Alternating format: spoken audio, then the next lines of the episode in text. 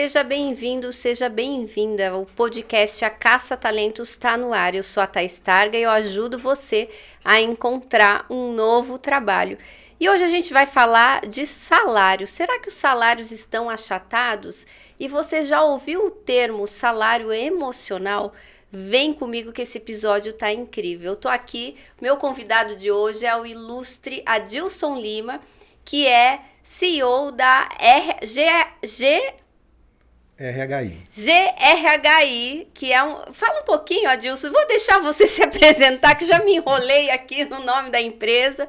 Você pode explicar o que é, o que é a GRHI para gente? Claro, claro. A GRHI ela vem de uma história. E primeiro prazer, né, Thaís? Estar aqui Sim. contigo é, é, assim, é uma honra, um prazer estar contigo aqui falando com você. É, o GRHI, ele nasceu assim. Ele tem uma história bem antiga, ele vem em 2004. 4, mas não com o nome de regaí. A história uhum. é longa, mas o nome é novo, né? Então a história é um pouquinho longa, mas a história é nova. É, o GRI nasceu em 2016. Então, assim, no início de 2016, foram feitas algumas movimentações com profissionais de RH em Curitiba. E aí, dentro dessas movimentações, surgiu o nome do grupo, né? De Recursos uhum. Humanos, etc e tal. E como eu já tinha uma consultoria lá no passado, trabalhado e tal, depois que saí do ambiente corporativo, resolvi manter o mesmo nome do grupo, do GRHI, mas com o nome corporativo também né, nos segmentos. Então foi por isso que acabou ficando GRHI. Então só uhum. mantive a mesma uhum. nomenclatura uhum. utilizada lá no passado, né? E hoje a gente vem atuando aqui na, somente em Curitiba região, né, alguns estados da região sul.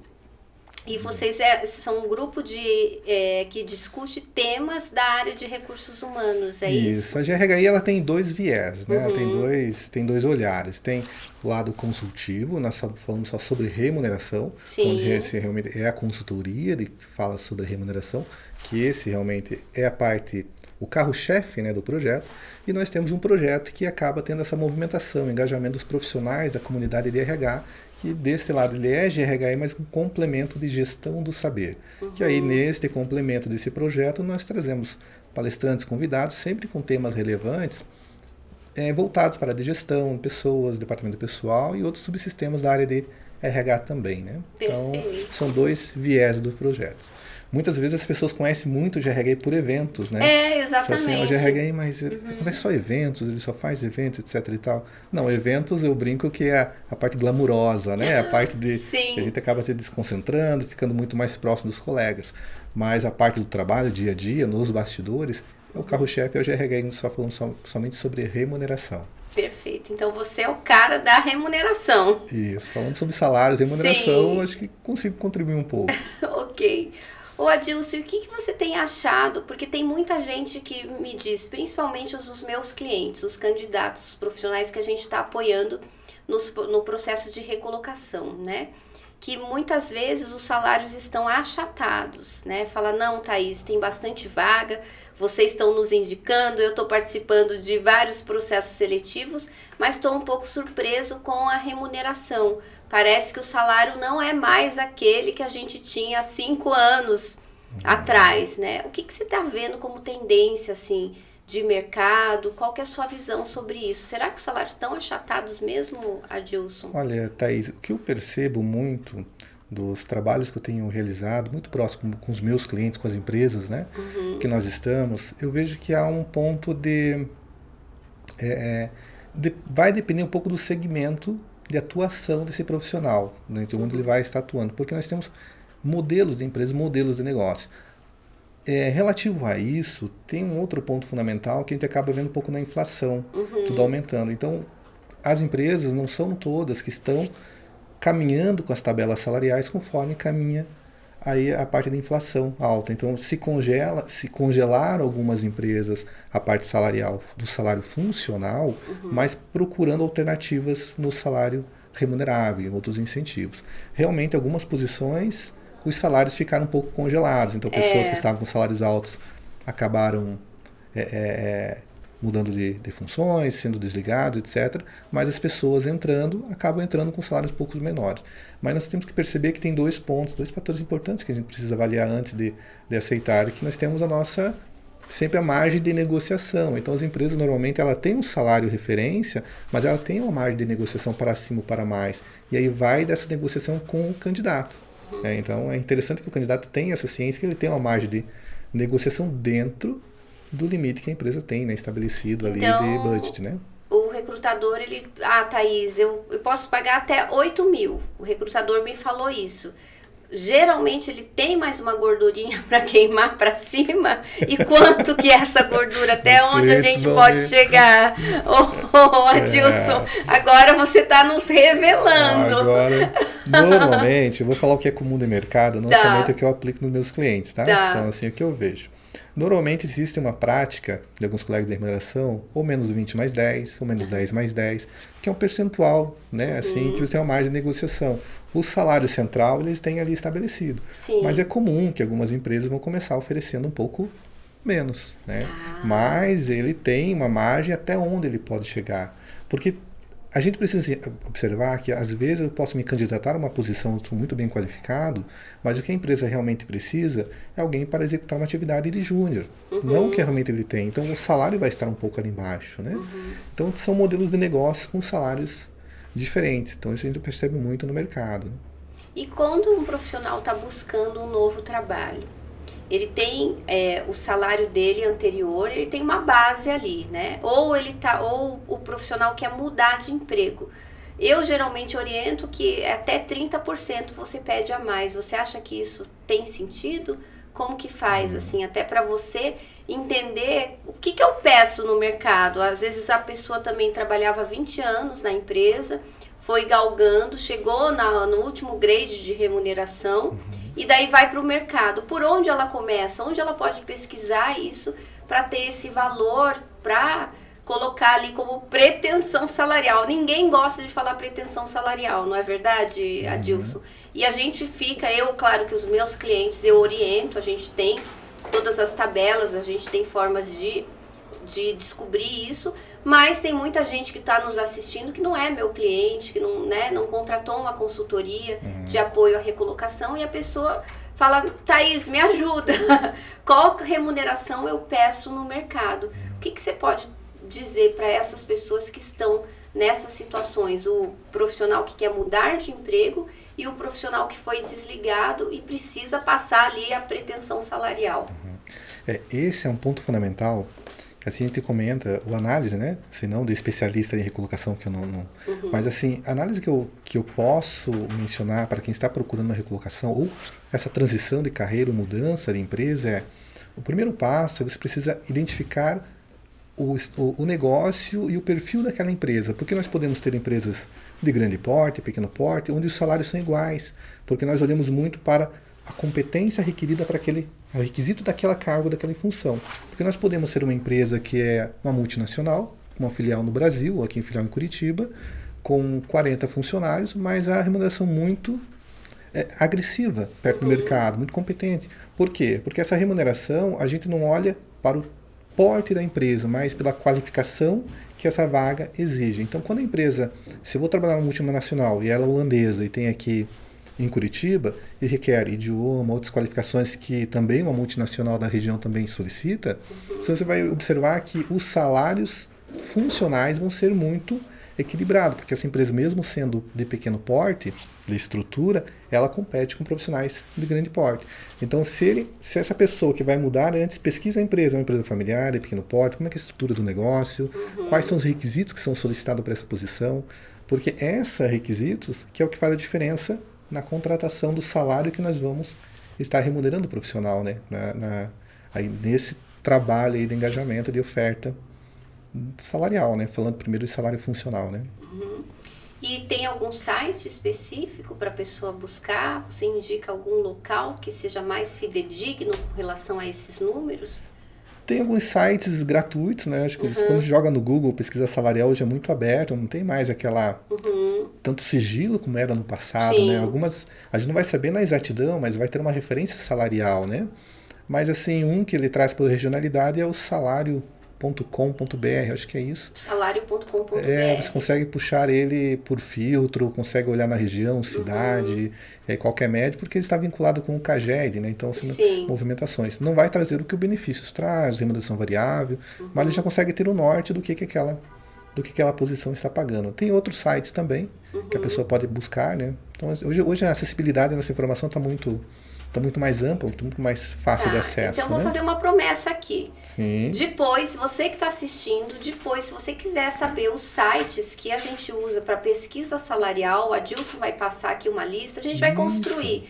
Digita eu aqui embaixo desse vídeo, aqui abaixo desse vídeo, na descrição, nos comentários, que a gente vai enviar essa lista para você e você vai ter uma noção melhor do que você pode pedir, do quanto o mercado está pagando para o seu cargo, para a sua atividade, para a sua função. E, claro, se você quer fazer isso agora, você digita no Google pesquisa salarial, que já vem muita coisa. Já, já vem bastante coisa ali. Uhum. É, e ainda no salário, nós também precisamos observar, depende também o nível de posição que esse candidato está procurando. Sim. Se ele é operacional, se há uma função mais de nível de pré-definição, que é assistente, se é analista, se é especialista, se é gerente. Uhum. Então, dependendo do nível de posicionamento, é onde requer esse olhar um pouco mais detalhado e mais refinado, né? Quando Você são... tem que saber seu nível hierárquico, Sim. né? Eu não básico. Posso... É, é, é o básico. Sim. Eu não posso trabalhar numa produção onde eu quero ter um salário igual a um gerente. Sim. Não, não, não, não é compatível. Então, mas aí, neste caso, a, a outra dica que eu posso dar nessa orientação é quais são os principais sindicatos que melhor remuneram as empresas. Uhum. Então, aí na, na, base da pirâmide ali, né? Uhum. É funcional também é um outro. E como a gente pesquisa isso? Google também? é isso no segmento normalmente, vamos falar em funções é, é, operacionais, uhum. normalmente indústrias químicas, indústrias metalúrgicas, postos de combustíveis, são pisos salariais um pouco mais elevados do que comércio e varejo. Normalmente comércio e varejo tem um salário um pouco mais achatado do que indústrias, ah, né? Então você consegue ver essa diferenciação. Então, quando você vai lá, está participando de um processo seletivo e pedem a sua pretensão salarial, você pode levar em conta o segmento da empresa. O segmento da empresa. Uhum. Então, se for indústria, é indústria que você falou? Indústria, indústria química, indústria no geral, indústria né? Indústria no geral. E também, muito em alta, as empresas de tecnologias, né? Também, Sim, serviços, as techs também, elas têm um salário muito agressivo, bem competitivo com o mercado. Quando você vai para o lado, eu não vou falar institucional porque eu não tenho tantos clientes nesse lado, mas área de saúde e uhum. área é, de serviços ou varejo, os salários tendem a ser um pouco menores do uhum. que indústria, até porque pela proporção ali né, do negócio é, e tudo mais. faturamento uhum. tudo mais. Então é comum, às vezes eu encontro colegas comentando né, pelas redes sociais, pelo LinkedIn, em grupos de, de uhum. RHs que eu participo, e eles é, é, se espelham muito, aqui está pagando isso, lá está pagando X e tal, mas não pode ser, mas eles esquecem de olhar o segmento da empresa. Uhum. Então você se encontra, é como um analista de RH que ganha 2.500 e analista de RH que ganha 10, 12. Uhum. E é o mesmo analista de RH. Mas quando você olha no perfil da posição e qualificação do profissional, que você consegue ver os destaques, né? Onde se destaca essa diferenciação Sim. salarial. Perfeito. Nossa, isso é excelente. E eu sempre digo, sabe, Adilson, porque tem gente que não sabe, a pessoa está destreinada, muitos clientes também da, da Tetarga, minha empresa, Carreira e Recolocação, que não, não querem passar uma pretensão, né? Porque eles têm uhum. medo. Ah, se eu passar muito baixa, eu vou me desvalorizar. Mas se eu passar muito alta, a empresa também pode me descartar do processo seletivo. Então, o que, que a gente combina? A gente passa ó, a última remuneração do profissional foi X. No entanto, dependendo do, dos salários, do, dos benefícios, há margem de negociação. Porque daí ele não fica nem muito abaixo e também, se a pretensão tiver muito alta, a gente já deixa claro que há uma margem de negociação. Porque é difícil do ponto de vista do candidato passar uma pretensão para cada segmento, para cada empresa, ele fica perdido mesmo nesse mercado. Você tem alguma outra dica ou estratégia adicional? É, o que eu mais utilizo mesmo, né, e, e por olhar é realmente ter essa análise um pouco mais criteriosa entre as empresas. É, não tem tanto uma receita de bolo pronta, né, uhum. para fazer essa, é, essa análise. Mas cada profissional ele reconhece o mercado que ele está atuando. Então hoje se conversa muito né, no mercado, uhum. até dentro da própria empresa, não sabe quanto o outro ganha, não porque o RH Está quase que transparente, Isso, né? Transparente sem querer. E aí quando chega, chega os, os, os ali comparando. Mas o principal ponto é entender ele se auto-enxergar, quais as qualificações que ele tem e onde ele consegue se posicionar uhum. no mercado. Porque de repente eu quero trabalhar em uma multinacional onde me falta o idioma. Então, uhum falta um pedacinho para que eu possa... trabalhar em indústria, a indústria que paga mais é multinacional, mas não tem o idioma. Falta um, um requisito, e aquele requisito é o plus, que seria ali 50%, 80% a mais do salário dele do que ele estaria ganhando aí numa uhum. empresa de menor porte, que não requer aquela qualificação. Então, eu acredito que enxergar as próprias competências, enxergar o que, que é, quais, como as pessoas chegaram até lá, o que, que esse profissional tem, ou de competências técnicas ou comportamentais, que ele está nesta posição. Então, se mapear esse uhum. e começar a buscar isso antes, né? Não esperar aparecer a vaga para poder se candidatar. Isso é um ponto fundamental. Perfeito. E falando sobre salário emocional, né? Como que você, não sei se você usa esse termo, mas eu uso muito. Às vezes um componente para mim, salário emocional, ele está totalmente atrelado com estilo de vida, né, com qualidade de vida.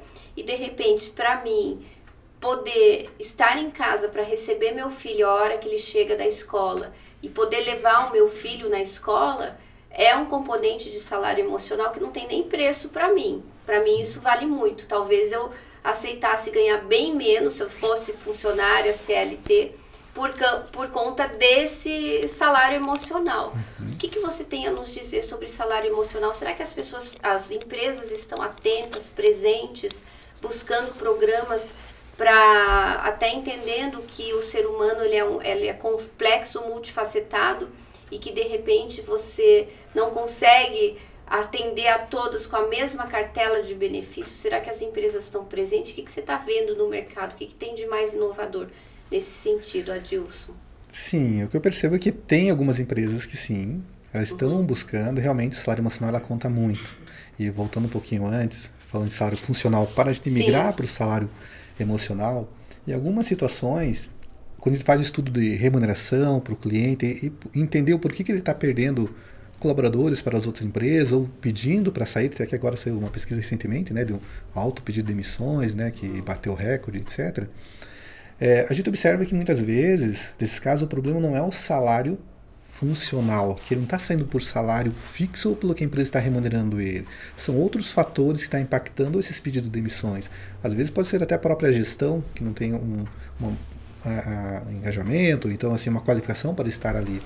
Mas realmente essa o salário funcional ela conta muito nesse, nesse processo, principalmente agora pós pandemia, né? Porque a gente entrou a gente viu como daria certo algumas posições trabalhadas em um formato muito mais próximo da família, com os horários um pouco mais alternados, mais flexíveis, ter aí tempo de cuidar da sua saúde, levar o filho na escola, buscar, tomar café, dar uma pausa nos horários, do que voltar naquele horário rotineiro.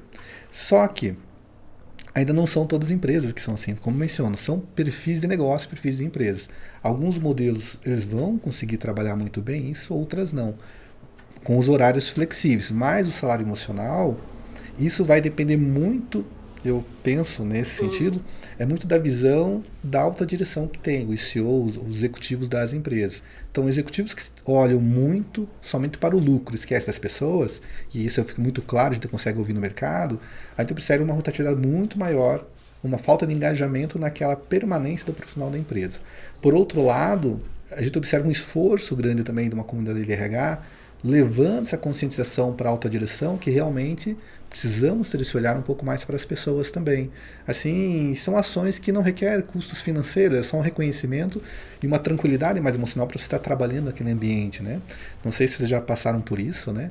Mas o ambiente de trabalho não pode ir com aquela vou trabalhar com aquele frio na barriga, que dia vai ser hoje? Uhum. Não, tem que ser algo porque aí você não consegue produzir da maneira que você precisa produzir, né?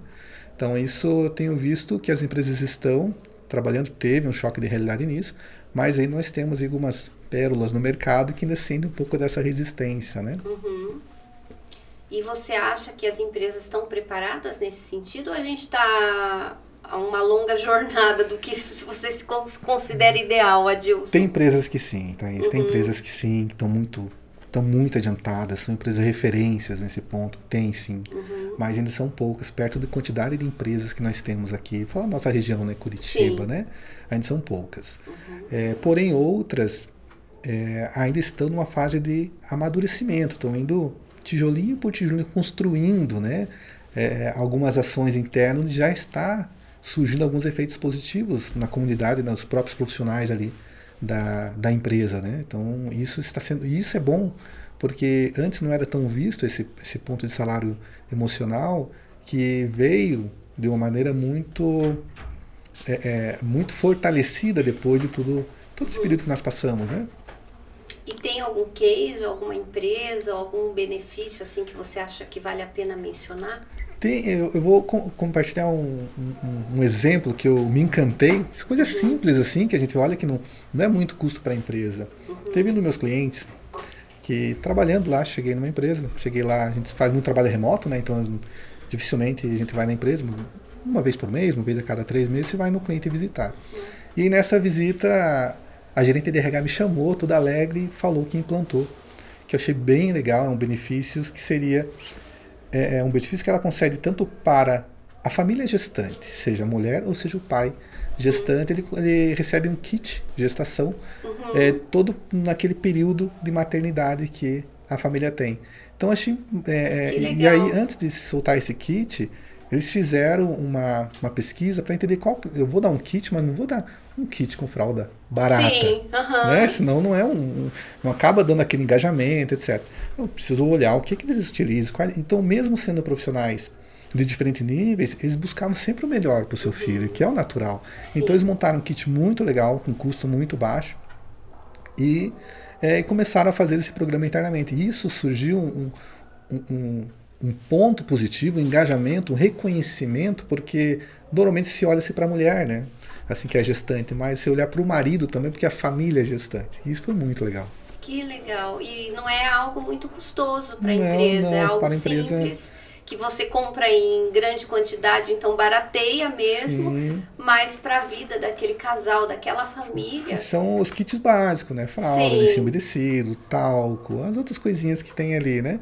Então, assim, mais que assim mensalmente pesa para o colaborador mas para a empresa não é algo que vai e a empresa afetar, dá isso né? mensalmente daí durante o para a família gestante assim, dentro do período de gestação daqueles período uhum. de afastamento da gestor da, uhum. da profissional né da família né que teria direito ele recebe mensalmente ele passa no RH busca pega e olha que legal é bem que bacana você olha assim é o sorriso deles né a alegria deles pegarem sim aquilo. sim é bem bem bacana e o que você vê em termos de política de home office? Você acha que a tendência de mercado que veio para ficar, isso impacta realmente na percepção do colaborador, ou seja, na, na questão emocional? Qual que é a sua visão sobre isso, Eu Adilson? Que impacta sim. Uhum. Porém, volto a mencionar que é o modelo de negócio. Indústrias não tem muito de trabalho home office, é presencial mesmo, ou, ou, ou aqueles formatos híbridos, né? Algum período na empresa, outros períodos remotos, mas eu acredito que é algo que veio para ficar, sim. É, agora, nesse período que nós já passamos seis meses, aí, um ano quase depois da saída, estão retornando um pouco mais, mas dependendo da indústria, sim.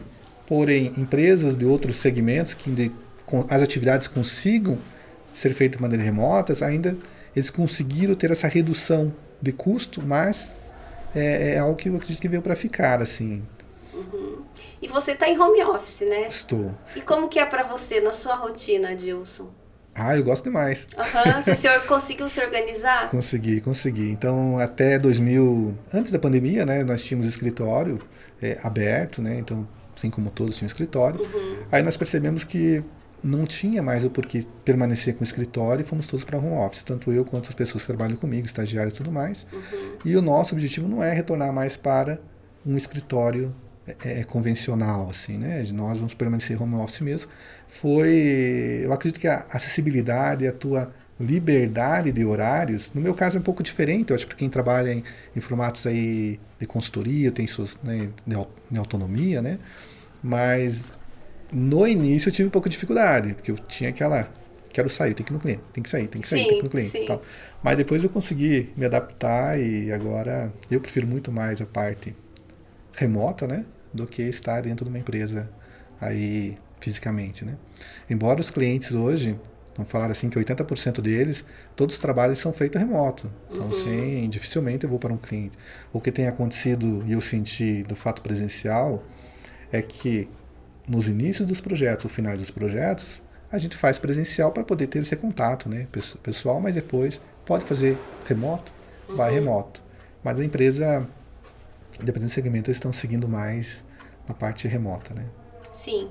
E hoje você acha que poder trabalhar em casa, em home office, é um componente muito importante na hora de um profissional escolher um novo trabalho? Porque isso mudou, né? Uhum. De repente eu talvez tivesse que ir uma hora para São Paulo, morar em São Paulo. Hoje eu posso fazer daqui se a empresa for 100% é, home office, uhum. né? Isso impacta na hora da decisão, no, no, sentido da empresa conseguir os melhores talentos por ter essa condição? Impacta, Thais. Impacta e muito. Então a gente ouve, né? Acho que também deve ter escutado também. É, alguns colegas, dependendo das, das posições, a primeira pergunta do candidato é: trabalha remoto? É, então, então se... os meus amigos headhunters mor morrem. Porque eles falam, Thaís, eu tô ligando para todo mundo, preciso de alguém presencial e a pessoa não quer nem vir fazer uhum. entrevista porque ela quer continuar em home office. E eu, por outro lado, eu fico feliz, porque é um avanço de mercado, né? O brasileiro está tendo condição hoje de escolher também um pouco qual o formato de trabalho melhor se adequa à sua vida, à sua família, à sua qualidade, né? É, e é interessante que tudo isso já estava aí disponível para nós, né? Só que nós não utilizávamos da maneira correta, né? Mas o que eu tenho percebido, sim, de algumas posições em empresas, é, quando vão buscar alguns candidatos, a primeira pergunta deles é se tem essa flexibilidade de ser trabalho remoto. Alguns não querem nem esse revezamento, né, esse tempo. Então tenho clientes meus que eu tenho, eles têm funcionários na Europa que trabalham lá, mas trabalham com o Brasil dentro dos fusos horários. Porém, outras atividades não tem como ser feita remoto, tem que ser presencial. Uhum. Então, mas dentro desse olhar, identificar se a atividade que você faz é, é uma atividade que realmente consegue se fazer de, maneira remota, ele com certeza ele vai, vai encontrar uma empresa que vai trabalhar só no remoto. Então tem clientes, empresas que tentaram procurar, os candidatos não aceitavam e sempre vinham no remoto, tiveram que flexibilizar, porque senão não conseguiria aí fechar aquela vaga, aquela posição, né? Uhum. Aí acho que vai no convencimento depois de trazer eles, né, para o presencial, mas começaram com o remoto. Sim. O Adilson, você tem um livro publicado, né, de cargos e salários. Pode falar um pouquinho de como que nasceu esse livro? Deixa eu mostrar aqui para câmera. Sim, isso mesmo, Thaís. O, o livro nasceu no começo da pandemia. Sim. Né? Foi... Fruto do home office. Fruto do home office, né? Então foi bem no primeiro ano ali de, de pandemia. É, então alguns contratos a gente foram paralisados, outros foram uhum. é, acionados. Então teve um período que todo mundo né, ficou ali naquele período inicial. E para manter um pouco mais é, ativo o entendimento, comecei a fazer alguns estudos e tal. E eu achei que aquele momento é o momento ideal de, uhum. de, de, de, começar a escrever. Eu já tinha esse desejo antes, já tinha, já havia iniciado essa escrita do livro.